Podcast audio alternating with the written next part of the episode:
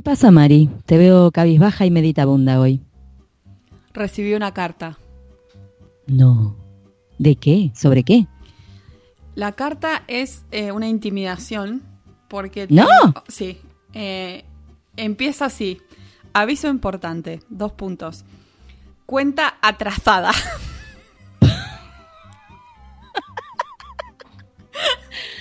Bueno, bueno. Eh, eh, Es énfasis la que te la mandó. énfasis en la Z. El labio de- leporino. Énfasis en la Z de atrasada. Ay, Eh, Dios te pido. Así, está escrita, ¿eh? Eh, O sea, como si no fuera lo suficientemente grave tener la cuenta Sí. atrasada, encima con Z.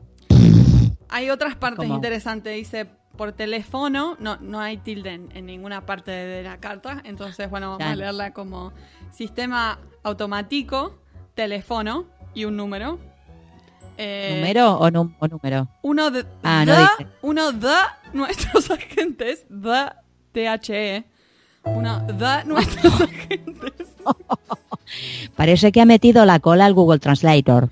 Puede revisar, puede revisar la lista de nuestras Spectrum tiendas. ¡Ay, no! Sí, no, no, esto me encanta, me encanta, me encanta. Cualquier porción de su factura podría resultar en la desconexión de sus servicios. Ay, no, no, no, no, yo no, no. Esto, esto te pasa por ser un cliente moroso, moroso. Tal cual. Tal cual. Quiero, quiero que quede en claro que, te, te encuentras en mora y frambuesa. quiero que quede en claro que ya horror. saldé mi deuda con Spectrum. Eh, pero Por al favor. Y- esta carta ¿Pero me- de la porción o de la pizza completa? de la porción. Ay, por el amor de... No, por Jesus. Escúchame, esto, claro, no, no, no, no, no, no. Señoras y señores, eh, no, no, Me- por me favor, indignó basta ya. esta situación. Entonces digo, me sentí muy ofendida, eh, ¿no? A, a recibir una carta llena de horrores ortográficos. Porque ni Sí. siquiera, yo creo que ni siquiera la máquina comete esos errores. ¿Quién escribió esto? Realmente me llamó muchísimo la atención. Digo, ¿cómo puedo comunicarme con la gente de Spectrum para avisarle que lo que está mandando es realmente una falta de respeto a sus usuarios? Sí, lo que pasa es que temo, temo que si le escribís una carta bien escrita no la entiendan. Eh, Me da, me da esa sensación, eh, pero Sí. igual eh, les mandé un mensaje por Facebook. No sabía cómo encontrarlos. Primero Por entré por. LinkedIn a ver si encontraba a alguien que me, que me dé me dé algo de, de atención. Y no, no, nadie me No. dio atención. Así que me metí en Facebook, les mandé un mensaje avisándoles muy, eh, digamos, bien, con buena onda, como avisándoles de esto. No me contestaron. Y agarré y llamé por teléfono, porque era tal mi indignación. Llamé por teléfono, que por supuesto te atiende esa máquina, nunca nadie te, te atiende una persona hasta que insistís como muchísimo en que Claro. como hablar con la gente. Eh, Ay, no, no, no, no. Finalmente, bueno, me atendió un pobre hombre, eh, que buena onda él, pero como no me podía ayudar, o sea, no me podía contactar con nadie de la, de la empresa que estaba a cargo de, de esta barbaridad. Quería que yo Pero le diga si, sí. si yo le podía decir cuáles eran los errores y él iba a ver si podía hablar con la gente de facturación. Ay, no, Yo- y no, no, Por teléfono señor. no te puedo decir. Si me das un mail, me tomo el trabajo de el- la carta o de mandarte eh, una foto con, con las palabras resaltadas que habría que corregir, porque son tantas que no, no me puedo poner por teléfono. Yo creo, decirte palabra por mira, palabra. yo creo que tendrías que agarrar un marcador rojo, marcar todo lo que está mal, sacar Sí. flechas Sí. indicando lo que debería y subir ese esa foto, ese scan a la página de Facebook. Hoy en día ninguna empresa te da bolilla si no los escrachas en Facebook. Hay que escracharlos en Facebook. Te lo dije, sí. Yo, o sea, fui del lado amable. ¿no? Fui, les mandé un mensaje, los llamé, me, me- me llevó tiempo hacer esto. Eh, Sí, sí, sí. Y no me pudieron proporcionar básicamente con ayuda. Me dijeron como, tipo, es una empresa tan grande que Claro. no sabía a quién, el pobre hombre que me atendió no sabía a quién tenía que contactar, si era la gente de facturación, de, de comunicaciones, de marketing. Ni siquiera me podía dar un correo. Le Digo, "Da- si me das un correo, yo te mando una foto con la carta resaltada, las partes que hay que corregir. pero ni siquiera No, no, tenía pero- permitido darme un correo directo. O sea que no sé si esto lo terminarán corrigiendo o no, pero me parece una No, barbaridad. no, olvídate que no lo van a no lo van a corregir, pero yo que vos los escracho en Facebook. En las redes, posta. Te digo, es lo que he descubierto en estos últimos días con determinados servicios.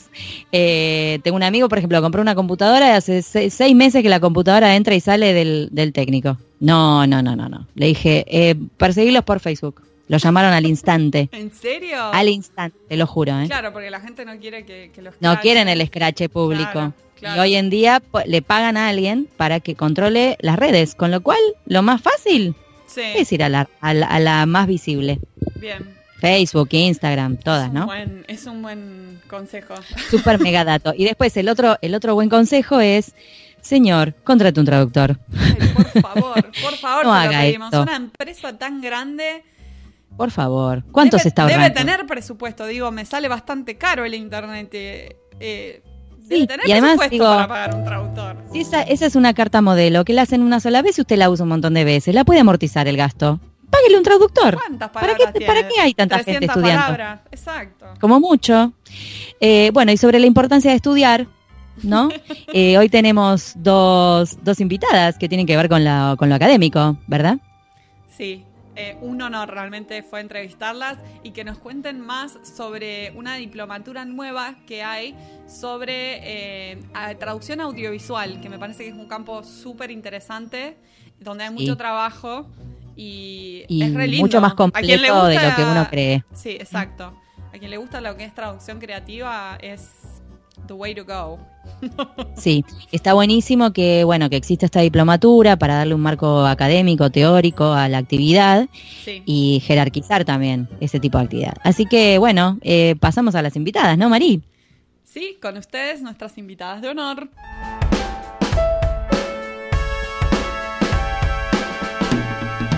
Hoy le damos la bienvenida a En En Pantuflas.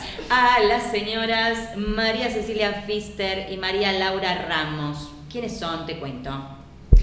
María Cecilia Fister eh, actualmente es la rectora de la Escuela Normal Superior Sofía Spangenberg. Para el que no sabe, es donde se forman profesores y traductores de idiomas. Además, es profesora de lingüística y estuvo dando clases en el traductorado en el Sofía Spangenberg, conocido como Lengüitas, y coordina la diplomatura en traducción de textos audiovisuales, que es el tema que nos convoca hoy con ellas dos. María Laura Ramos es traductora literaria y técnico-científica de inglés como yo, egresada de lenguas como yo, lo digo con orgullo.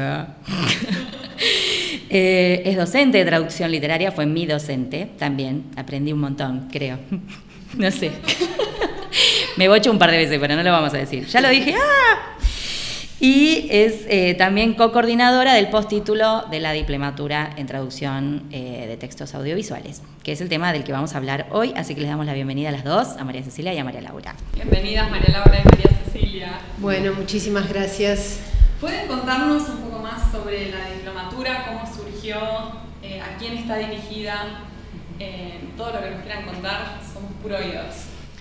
Bueno, eh, el origen eh, fue un viaje al Uruguay, en realidad. Ah, Ahí eh, a un congreso de lingüística sistémico-funcional y en una de las charlas un, un inglés que trabajaba en una universidad italiana hizo su presentación sobre audiodescripción un ámbito totalmente nuevo para mí y bueno, volví fascinada con esta idea de transformar la imagen en palabra eh, y como estaba en el traductorado, eh, lo hablé con en ese momento la, la que es actualmente también regente y ahí surgió el nombre de María Laura como una, una buena pareja para empezar a pensar esto que al principio era nada más que a ver si introducimos esto dentro de las clases para transformarlo en por qué no pensamos en una formación para los ya graduados traductores eh, que pudieran tener interés en esto que empezaba a ser el fascinante mundo de la traducción audiovisual.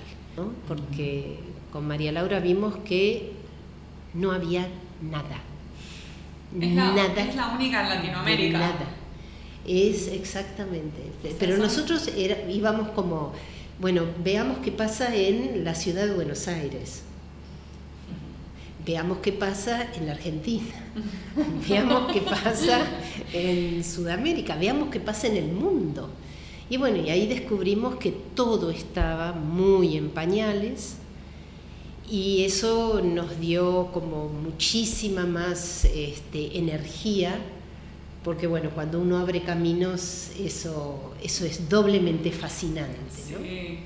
Empezamos a ver que la diplomatura cobraba otra dimensión, ¿no? que este postítulo, que en su momento, así, el inicio ni siquiera era diplomatura con ese nombre así tan formal, pero que este postítulo también era un camino para seguir produciendo conocimiento. Entonces ahí ya este, no nos paró nadie. Esto, Cecilia, ¿en qué año fue que empezaron a, ver todo esto? O la María Laura, la que quiera contestar. Eh, soy pésima para las fechas, pero yo diría que 2012 comenzó todo. Porque hay que decir que el amasado de un postítulo lleva muchísima, muchísimo buceo primero, muchísima indagación sobre qué es lo que hay, ¿no? y replicando un poco lo que siempre pasa en la academia, ¿no? el estado del arte primero y, y después pensar, imaginar toda una trayectoria académica y, hacer un, saludable equilibrio entre lo que después fue sí nuestra estructura de postítulo, una sólida base teórica acompañada con una sólida eh, con un sólido trabajo de aplicación en la práctica. O sea que el postítulo, eh, las personas que pueden hacer la diplomatura tienen que tener un título de traductor, tiene que ser traductor técnico científico literario, puede ser traductor público. ¿Cómo, cómo es la selección? Al, principio eh, dijimos, bueno, vamos a hacerlo solo para traductores, cualquiera sea su especialidad de base. Después eh, nos dimos cuenta que el interés no era solamente de los traductores, que había comunicadores, que había productores de cine, que había una cantidad de, había docentes interesados en la diplomatura y que por las condiciones mismas de la generación de la diplomatura nosotros teníamos que decirles no, esperen, porque en una nueva eh, presentación de este posgrado vamos a incorporarlos. Eh, pero al, principio tuvimos que decir muchos noes eh, en, localmente en la Argentina y lo que fue más, más lindo, eh, recibir muchísimas consultas de toda Latinoamérica. Claro. Claro, si es el único, va, a tener interesados en varios lados. Y eh, con la característica de ser un posgrado gratuito. Ah, bien, era mi próxima pregunta. Esto era como, pero no, no, no puede ser, ¿no? En, puede un ser? Mundo, en un mundo donde todo tiene valor si se paga. Eh, creo que nosotros en Argentina eh, todavía nos podemos dar el lujo y el orgullo de decir que nuestra educación es pública y gratuita y que eso, eso le otorga un, valor eh, adicional y, va de la mano de lo que nosotros después descubrimos que queríamos hacer con el postítulo, ¿no? abrir puertas a los que normalmente quedaban fuera de la cultura audiovisual, por lo pronto. ¿no? Sí. Eh, estábamos mirando con Mari que la diplomatura que la diplomatura tiene, eh, como bien vos decías, seminarios teóricos y seminarios prácticos, ¿no? Yo digo seminarios porque decía eso en la página, ¿verdad? Está conformada por seminarios. Em, ¿cómo, cómo, cómo, eligieron estas materias? A mí hay, algunas que me llamaron mucho la atención. Por ejemplo, estética del cine me llamó mucho la atención. Me, encanta, me encantaría saber de qué se trata. Eh, por ejemplo, vi que está doblaje y que la da un director, ¿no? De doblaje.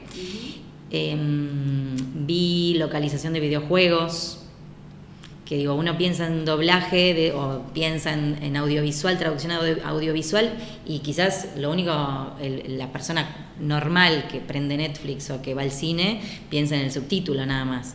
Y claramente la cuestión audiovisual es más amplia.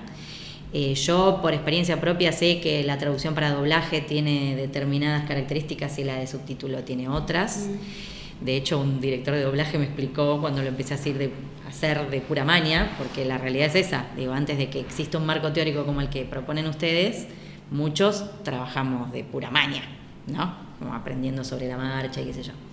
Y hay un montón de gente a la que le interesa este trabajo. Eh, entonces, bueno, me interesa que me cuenten a ver cómo eligieron el contenido, cómo, cómo va evolucionando, lo que quieran al respecto. Yo te voy a contestar eh, acerca de los talleres. Y me gustaría retomar que tiene que ver con algo que dijo Cecilia, que dijiste vos, que es esto de la mania. Una de, las motivaciones para crear un postítulo fue, bueno, yo me dedico a la traducción audiovisual hace 20 años. Y se hace de oficio, se va aprendiendo a los tumbos.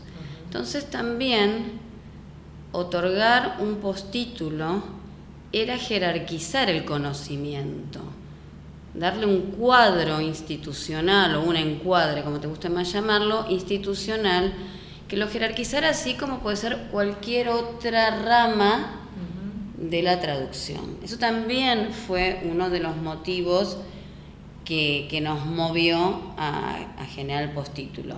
Entonces, si le vamos a dar un marco similar a un universitario, por más que esto no esté dentro de una universidad, pero tenía que haber materias teóricas. Salgamos de, de la práctica de aprender a hacer un subtítulo, que eso lo aprendes en cualquier curso, ¿eh? que por ahí con cuatro clases, vayamos a la reflexión de la práctica. Esa era la idea. Digamos, por más que yo hace, no sé, 10 años que vengo a, traduciendo guiones para doblaje o haciendo subtítulos. ¿Por qué hago lo que hago? ¿Lo hago bien? ¿Lo hago mal? ¿Estoy llegando de la manera más eficiente a ese público? ¿A qué público estoy llegando? Eso eh, quería completar lo que había dicho Cecilia antes, y bueno, como vos retomaste la idea.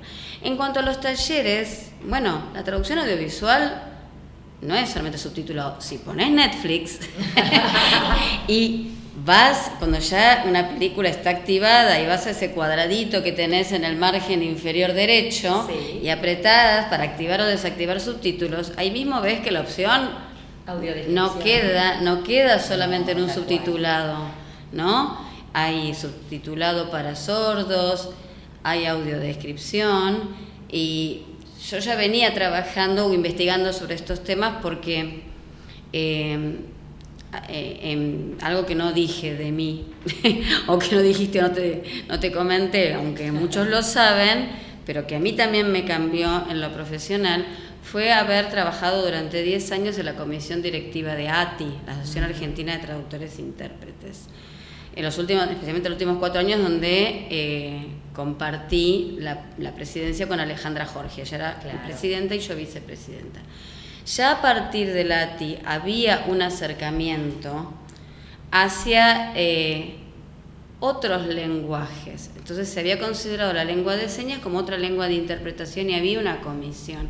Eso a mí ya me había acercado a, bueno, a quien fue, como yo siempre digo, mis dos inspiradores, una fue Rosana Famularo, dentro de eh, subtitulado para sordos y la lengua de señas, y otra fue Fernando Galarraga, que que, me abrió un poco eh, las puertas al mundo de la audiodescripción. Entonces yo ya conocía estas prácticas en 2012. Entonces dije, bueno, hay que incluirlos, es lo que viene. Bueno, la, la localización de videojuegos porque es parte de la traducción y es puramente audiovisual. y además no hay nada más completo que un videojuego, porque tiene de lo científico a lo literario, eh, pasa por un montón de, por todas las etapas de la, de la traducción y todas las ramas casi de la traducción. Eso fue en cuanto a lo ah, práctico. Ahora dijo que Cecilia hable de lo teórico. Cuando uno transita el camino de la lingüística, eh, especialmente la corriente eh, a la que yo adhiero, eh, se producen intersecciones entre el texto lingüístico y el texto visual. Y la sistémico funcional ha sido una de las pioneras en mirar la imagen desde la gramática y a encontrar patrones en lo visual que tienen su anclaje en el texto. Y entonces cómo dialoga lo visual con la palabra. Eh, y siempre me, me atrajo este, este diálogo entre eh, imagen y, palabra, y después, bueno, cuando se sumó eh, sonido y palabra, entonces este, lo primero que pensamos fue, se necesita teoría para sistematizar cualquier cosa. Y entonces el diseño tiene que pasar no por lo nuevo, sino por lo que el hombre ha estado analizando desde siempre, que es precisamente la generación de símbolos, la generación de significados. Y como somos, alguien eh, definió al hombre como un hacedor compulsivo de significado, eh, entonces dijimos, bueno, saquemos de las teorías que la lingüística nos ofrece y que la semiología eh, nos ofrece, eh, marcos teóricos que nos puedan ayudar a ayudar a los traductores que ya vienen con un marco teórico. Y veamos cómo, cómo dialogan tantos marcos teóricos porque se necesitan muchos marcos teóricos cuando los textos son multimodales, cuando se activa muchos modos de significar. Y bueno, ahí, ahí fuimos eh, seleccionando distintos eh, abordajes a un mismo hecho, que era, digamos, yo diría que el, postítulo este es, es el postítulo acerca de pasajes, ¿no? Cómo pasar de un, de un modo a otro, de un sistema a otro. ¿no? Sí, claro. Me parece sumamente fascinante. Em, una pregunta que me imagino muchos de los oyentes se están preguntando. ¿Cómo es la salida laboral una vez que uno se gradúa en esta diplomatura o se especializa en lo que es traducción audiovisual? Hoy en día se habla que hay mucho contenido, que hay mucho trabajo, pero nos pueden contar un poco en su experiencia de los graduados y demás, en dónde se insertan en el mercado laboral.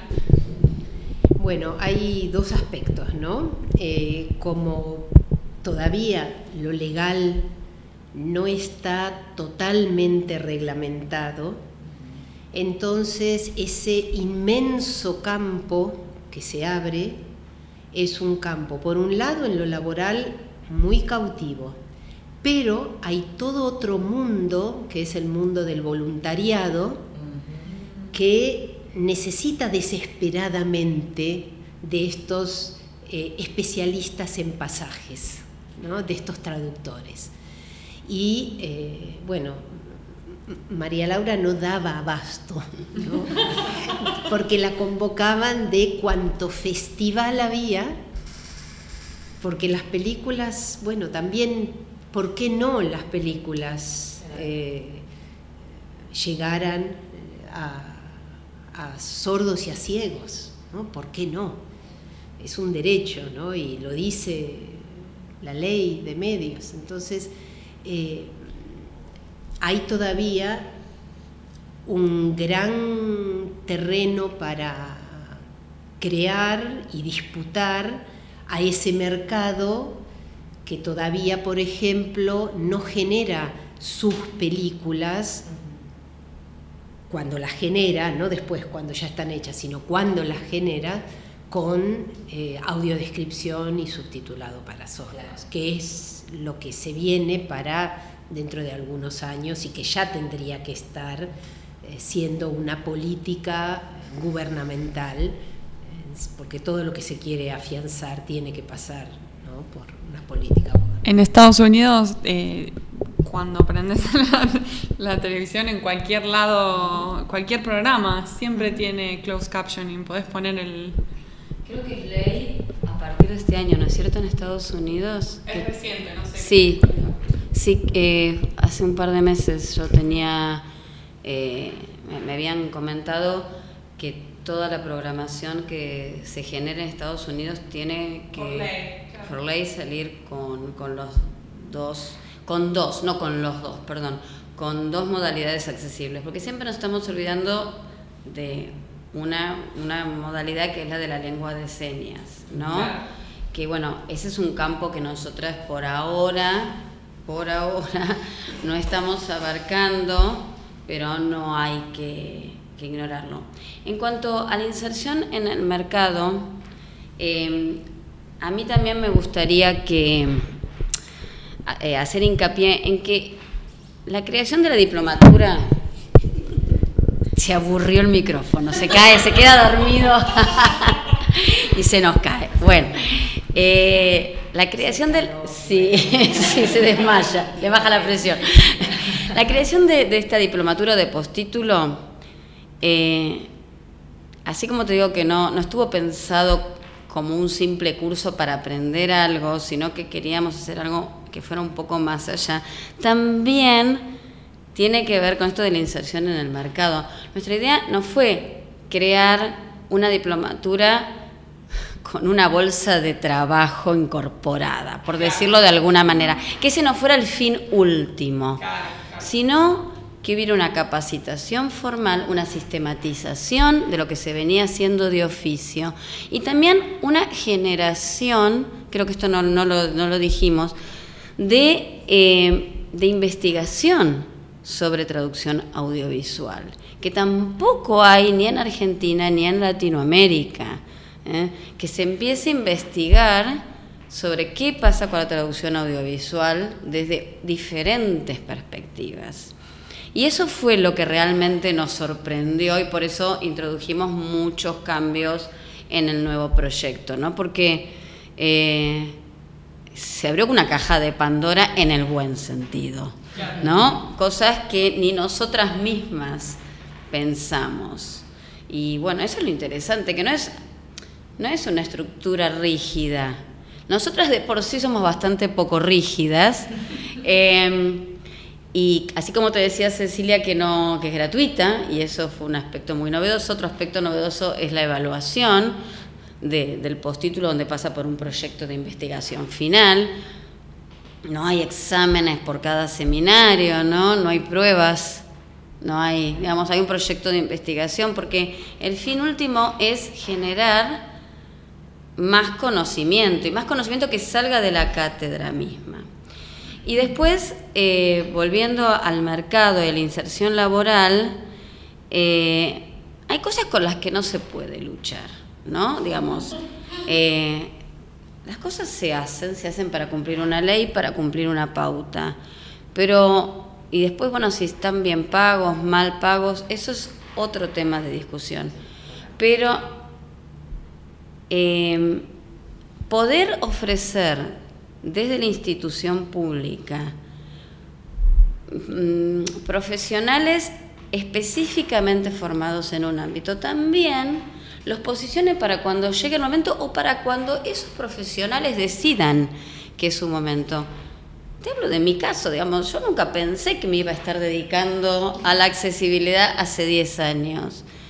Entonces vos empezás a pensar, y bueno, ¿y por qué yo que sé un poco más que otros, por qué no puedo ofrecer un servicio de mejor calidad? Pero que nunca, nunca nuestro fin fue el de la inserción laboral o pensando en que esto te va a permitir ganar más dinero. Porque hay gente que te lo pregunta, yo hago la diplomatura, ¿y esto a mí qué me redunda económicamente? No, económicamente eso depende de vos. De cada uno. ¿Qué camino decidas tomar? Pero, Pero- Es, es una es una pregunta que seguro surgió y que le debe surgir a más de uno, pero porque justamente me parece que lo que está bueno, más allá de que me parece que está muy bueno lo que están haciendo, eh, está muy bueno que vos empezás a darle, a jerarquizar, como dijiste, eh, una cuestión profesional, una, una labor profesional, que hoy es recién empieza y que en muchos años vas juntando su jerarquía, vos estás largando profesionales al mercado y ese mercado en algún momento, no, esto no es, eh, simult- o sea, no es instantáneo. En algún momento el mercado va a entender que hay profesionales que se dedican a esto y que no es lo mismo que lo haga eh, la vecina. Pero nos pasa todavía a los traductores. Digo, Para traducción que no es audiovisual. es eterno y el, y el título de traductor, y hay traductores eh, hace muchísimos años. Igual la gente piensa que el primo que va a la Cambridge lo va a hacer mejor que vos. No, no, sí, mi prima. El tiene el First Certificate, así que lo hace ella directamente. Certificate. El ejemplo más claro quizás fue que la primera corte, eh, es casi en su mayoría, salvo había, eran excepciones, creo que eran dos de, de las 15 que terminaron la primera corte, era gente que hacía muchísimos años que estabas dedicándose a la traducción audiovisual. Y vino con el deseo de sistematizar, de aprender más, de lograr una educación formal. No tenía por qué hacerlo, porque era toda gente que tenía su trabajo asegurado. Te hablo de por lo menos 10 de ellas, ¿no? Hay gente que tiene empresas de traducción y lo vino a hacer para poder consolidar su conocimiento y su práctica. Entonces, eh, creo que eso fue lo- el ejemplo más claro de que lo que teníamos en mente no estaba tan, tan errado.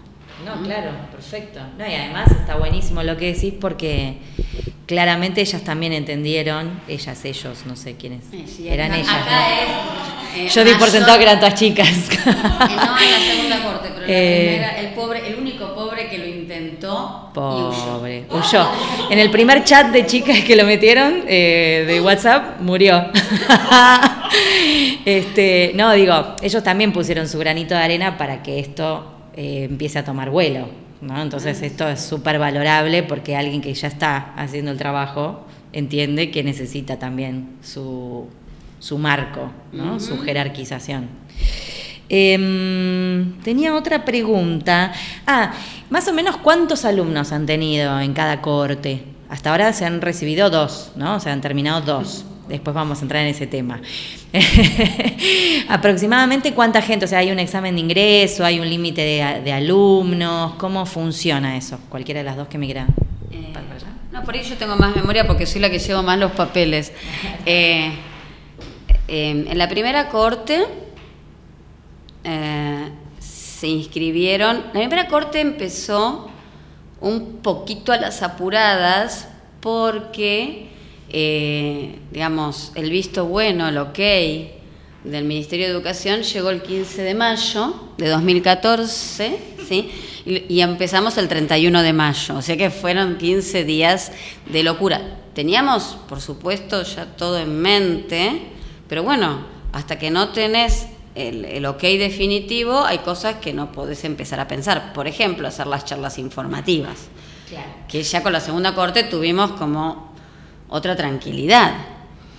Se inscribieron 28 y finalizaron la cursada 15, con eh, varios proyectos de investigación aún en marcha y dos egresadas totales, digamos, con el proyecto de investigación que ya cumplió todos los, los pasos. Me parece que es interesante lo que ocurrió en la segunda corte. La segunda corte eh, ya había, más allá de, todo el trabajo publicitario que hicimos, por ejemplo, este tipo de charlas, nuestra presentación en festivales, las redes sociales, etcétera, se inscribieron 42 en la segunda corte, pasamos de 28 a 42 con varios alumnos con títulos en el exterior, de Venezuela, de Italia, de Francia, de Uruguay, Brasil. No, no, es brasileña, pero el título es argentino. Ah, María Aparecida. Sí, eh, pero ella es brasileña. Había otro, no me acuerdo. Eh, y culminaron 28 la segunda corte. Entonces, quería mostrar que el crecimiento fue notorio. Y hubo un proyecto muy interesante que surgió de la diplomatura, eh, en el que estás trabajando actualmente, Laura. María Laura, ¿nos puedes contar un poco sobre percepciones textuales? Bueno, en realidad, percepciones textuales, yo, a mí siempre me interesó la accesibilidad, siempre.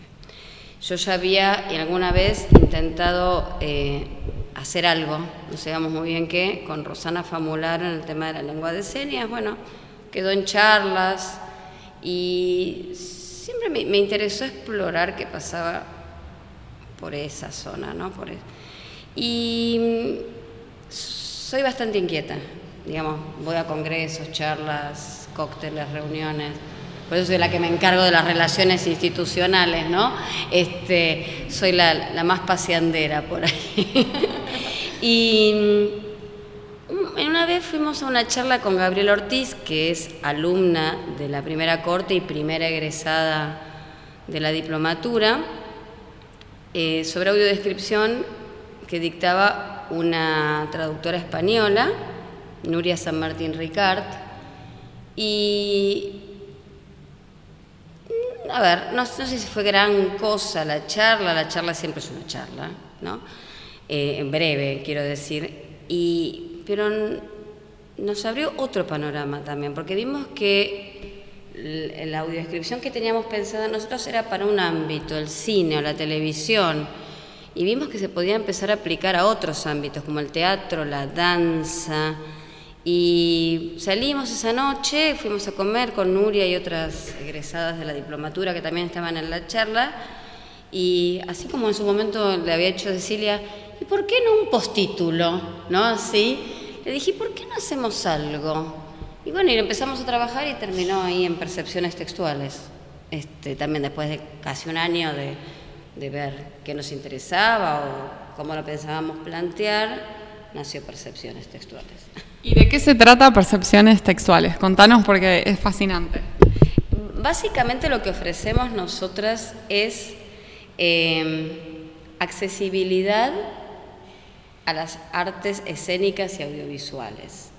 Por eso te decía, no, no nos quedamos solamente con el cine, sino también con el teatro y tuvimos una experiencia muy linda y, lo ofrecemos a la danza, pero así como pasó con la diplomatura que empezamos a transitar un camino y no sabíamos, o sea, pensamos que nos deparaba tal cosa y después vimos que había mucho más allá que eso. Acá también, por ejemplo, nuestro último trabajo fue eh, hacer como una especie, una mezcla de audioguía de museo con audiodescripción para una muestra permanente en una casa de provincia, donde querían que hubiera una experiencia inmersiva para eh, la gente que, tiene discapacidad visual y quiere acceder a la Casa de Santa Cruz y conocer eh, ciertas características para decidir si viaja o no y entonces dijimos, ¿y por qué no los parques? Entonces, bueno, ahora estamos tratando de experimentar con parques nacionales eh, a ver qué pasa, ¿no? Digamos, ¿por qué no accesibilizar todo lo que tenga que ver con el ámbito de la cultura? Y eso se dio un poco de casualidad, ¿no? Para ahí la clave está siempre en decir, ¿por qué no? Y, y ahí vamos, volvemos al inicio. Si vos tenés una formación más integral, más sólida, con un montón de materias que te abrieron otras puertas del conocimiento, que es infinito. Entonces, digamos, el profesor abre una puerta, después quedará en vos ver por dónde seguís. Entonces, bueno, me parece que toda esa gente que sale de la, de la diplomatura tiene una base mucho más sólida para decir, ¿por qué no exploramos por acá? ¿Por Porque sabe por qué lo dice y sabe por dónde empezar. Por eso a esa pregunta agregar no solo por qué no, sino por qué no yo, por qué no yo lo puedo hacer. Sí, sí, sí. A mí, yo tuve dos experiencias en teatro con una traductora de lengua de señas, teatro infantil.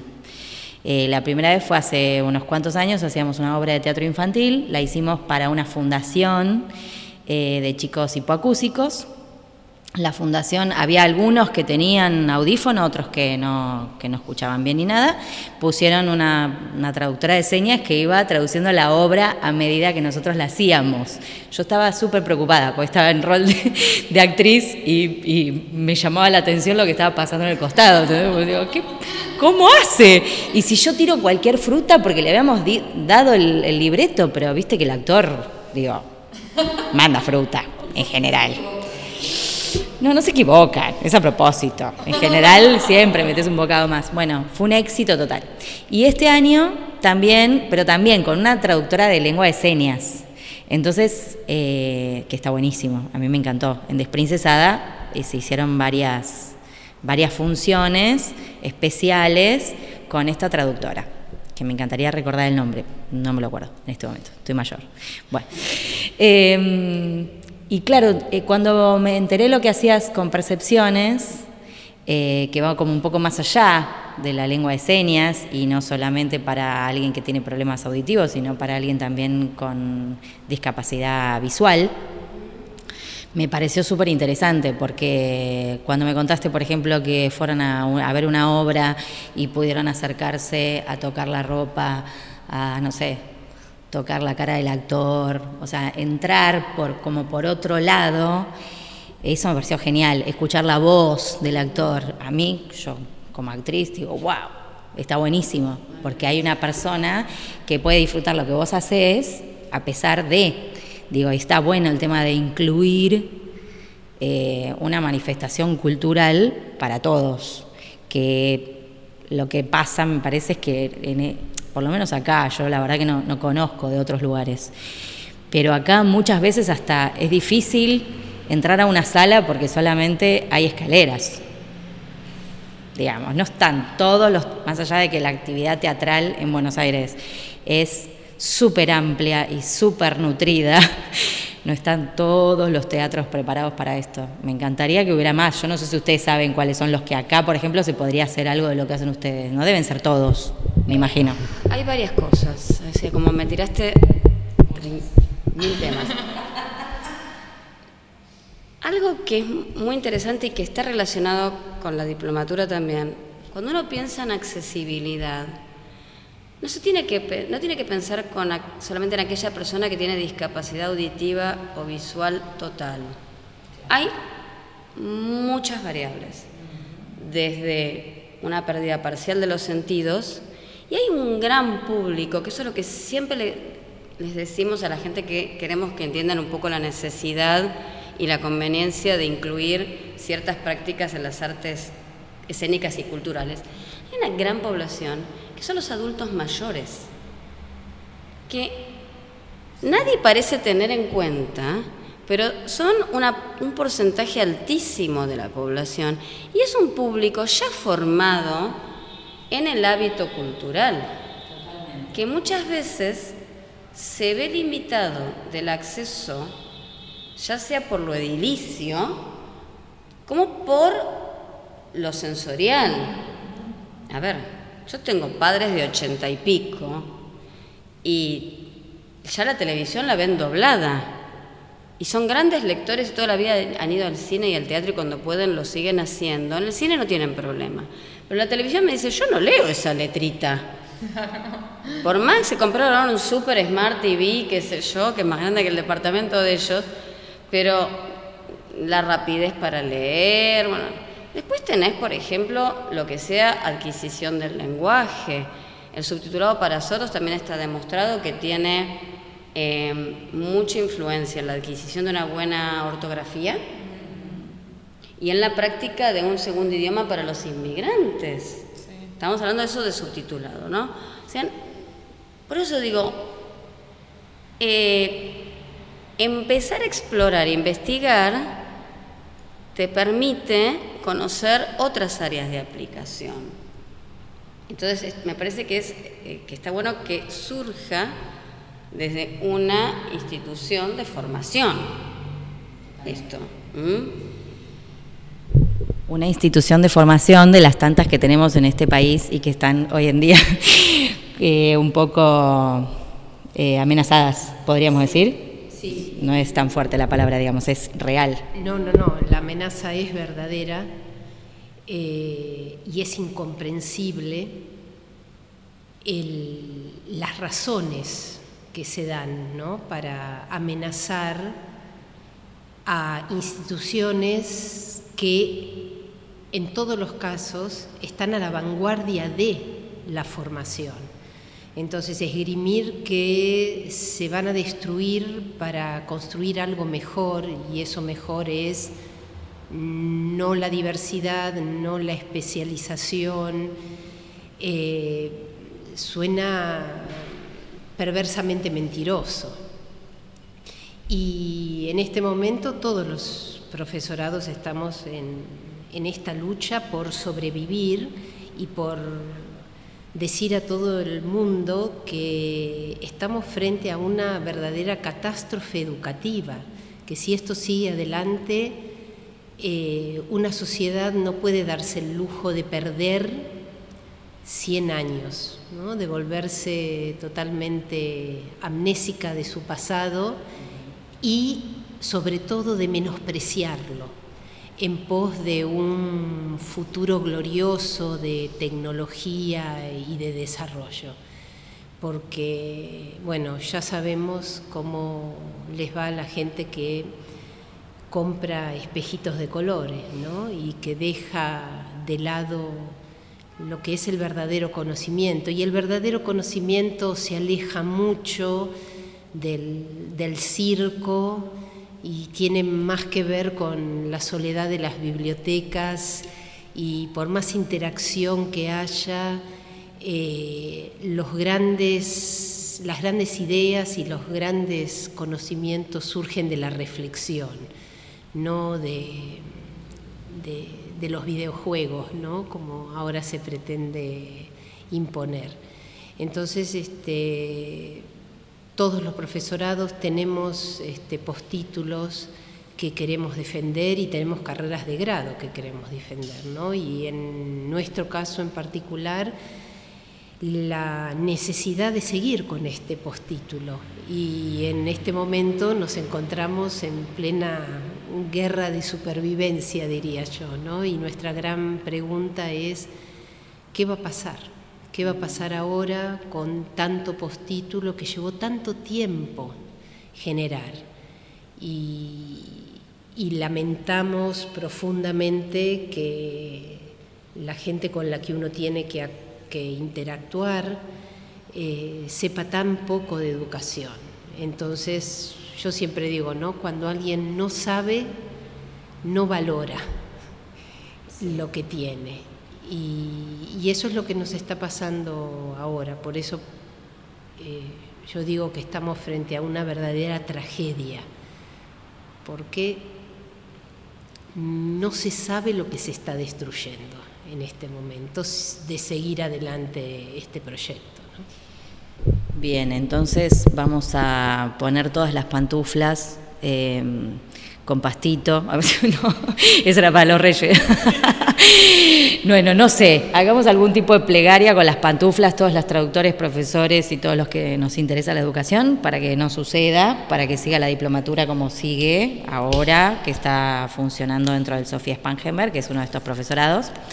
Eh, y que si no, que encontremos eh, alguna otra casa, esperemos que continúe, porque por lo que nos contaron ustedes hay muchísima gente interesada, hay muchísimo trabajo detrás, si lo empezaron a pergeñar en el 2012, recién empezaron en 2014, ya llevan dos cohortes de, profesionales que salieron a, trabajar, eh, sería una de las tantas, sería una gran pena realmente eh, que se pierda, así que vamos a hacer fuerza, todos. Sí, y no, no sería cuestión tampoco de cambiar de casa, ¿no? Porque eh, Charles Spangenberg tiene su sello en esta área. Así como te explicaba Cecilia que por ahí el Fernández demostró su interés por eh, formar profesionales para la enseñanza de español para extranjeros y recientemente el año pasado eh, comenzó su postítulo para interpretación, también el primer postítulo en una institución pública. Eh, el Spangenberg se caracteriza por ser pionero en temas de audiovisual y accesibilidad. Y es algo que se ganó con, el esfuerzo de todos los que trabajamos ahí. Eh, las dos últimas ah, cosas buenas que nos pasaron, porque ah, bueno, yo soy siempre, yo me defino como el violinista del Titanic siempre, ¿no? Yo siempre me las ingenio para ver, debe ser un mecanismo de autodefensa, supongo, la parte, la parte buena, ¿no? Pero siguen pasando cosas buenas, por ejemplo, eh, en el Festival de Cine de Costa Rica que hubo en diciembre, es un festival bastante importante dentro de Latinoamérica, con 400 películas, 7 días de exhibición, y donde van eh, la mayoría los países sea, del sur de América del Norte, de México básicamente, y el resto de los países de Centroamérica. Eh, hubo una participación de la escuela, ¿no? a través del subtitulado de una de las películas que ya habíamos hecho para un festival acá en Buenos Aires y que a través bueno, de estos contactos nos pidieron permiso, bueno, estuvo nuestra escuela como auspiciante del Festival de Costa Rica, hubo una mención en la segunda edición del libro de Silvia Aira sobre doblaje, también un libro eh, pionero donde realmente em, se ponen en palabras varios aspectos que, se charlan de la tarea del actor del doblaje, pero que nunca se ponen así de una manera organizada. Bueno, ahí también hay una mención a la diplomatura. Eh, como decía Cecilia, hay un festival, saben de la escuela, se acercan a nosotros para un voluntariado, para una charla. Entonces, eso sería una lástima perderlo. Eh, hay, una relación. Sí, bueno, no lo, no lo aceptamos. si no, eh, nadie, nadie explicaría que el otro viernes con casi 40 grados al rayo del sol al mediodía había, soy, no, no podría decir cuánta gente, pero había mucha gente, muchos alumnos representantes de todos los profesorados haciendo un reclamo frente al ministerio.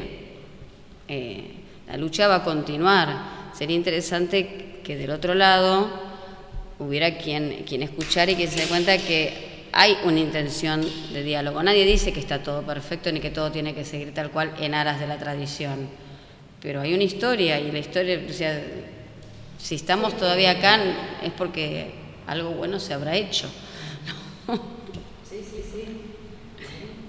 Exactamente. Los apoyaremos todos en pantuflas, todos nuestros oyentes, desde ya. ahora que Bien dicho. Ahora estamos eh, 36 grados hace donde estamos aquí ubicados. Así que les agradecemos muchísimo María Laura y María Cecilia por el tiempo que nos dedicaron. Eh, es valiosísimo lo que están haciendo. Eh, así que muchas gracias. Podríamos eh, divulgar la página de Facebook con la información de la diplomatura. No sé cuál es el canal más eh, o el mail o lo que nos digan. Eso, hay más de un canal. Está la página de Facebook, es Diplomatura en Traducción de Textos Audiovisuales, lo digo despacito porque es largo, eh, tiene un simbolito amarillo, eh, ese es uno de los canales, después está el mail, que contesto diariamente, puede ser que alguna vacación esté un poquito más vaga, pero... Eh, suelo contestar diariamente. Es TAB corta, o sea, TAF, punto, Spangenberg, a ver, escribirlo si lo no puedo deletrear de memoria, o sea, T-A-V corta punto, S-P-A-N-G-E-N, B larga, E-R-G, está esta además acá, eh, arroba, bue.edu.ar. Y después está, por supuesto, la página del colegio, del Sofía Brocken de Spangenberg, pero no siempre la información está actualizada porque, bueno, como todo se hace un poco a pulmón, no se llega a veces con todos los niveles que tiene la escuela a tener toda la... Ya con mail, página. Ah, no, y me olvido, y el blog del terciario, no me acuerdo. Todos estas, eh, estos datos los, va- los podemos poner en las notas del podcast para que la gente vaya a las notas y Yo tenga los- directamente eh, esto. Después, si no tienen algún dato, se los envío por mail. Eh, pero también el blog del terciario suele estar bastante actualizado. ¿Mm? Creo que no me olvido nada. Si no, la escuela, Juncal 3251 Cava. Ahora no vayan, pero. Hola, a- grupo María Laura. No, pero a Cecilia seguro que la conocen. Bueno, genial. Bueno, muchas gracias. Muchas gracias, por chicas. favor. Ha sido un placer. Gracias a ustedes. Gracias a ustedes. Seguimos en pantuflas.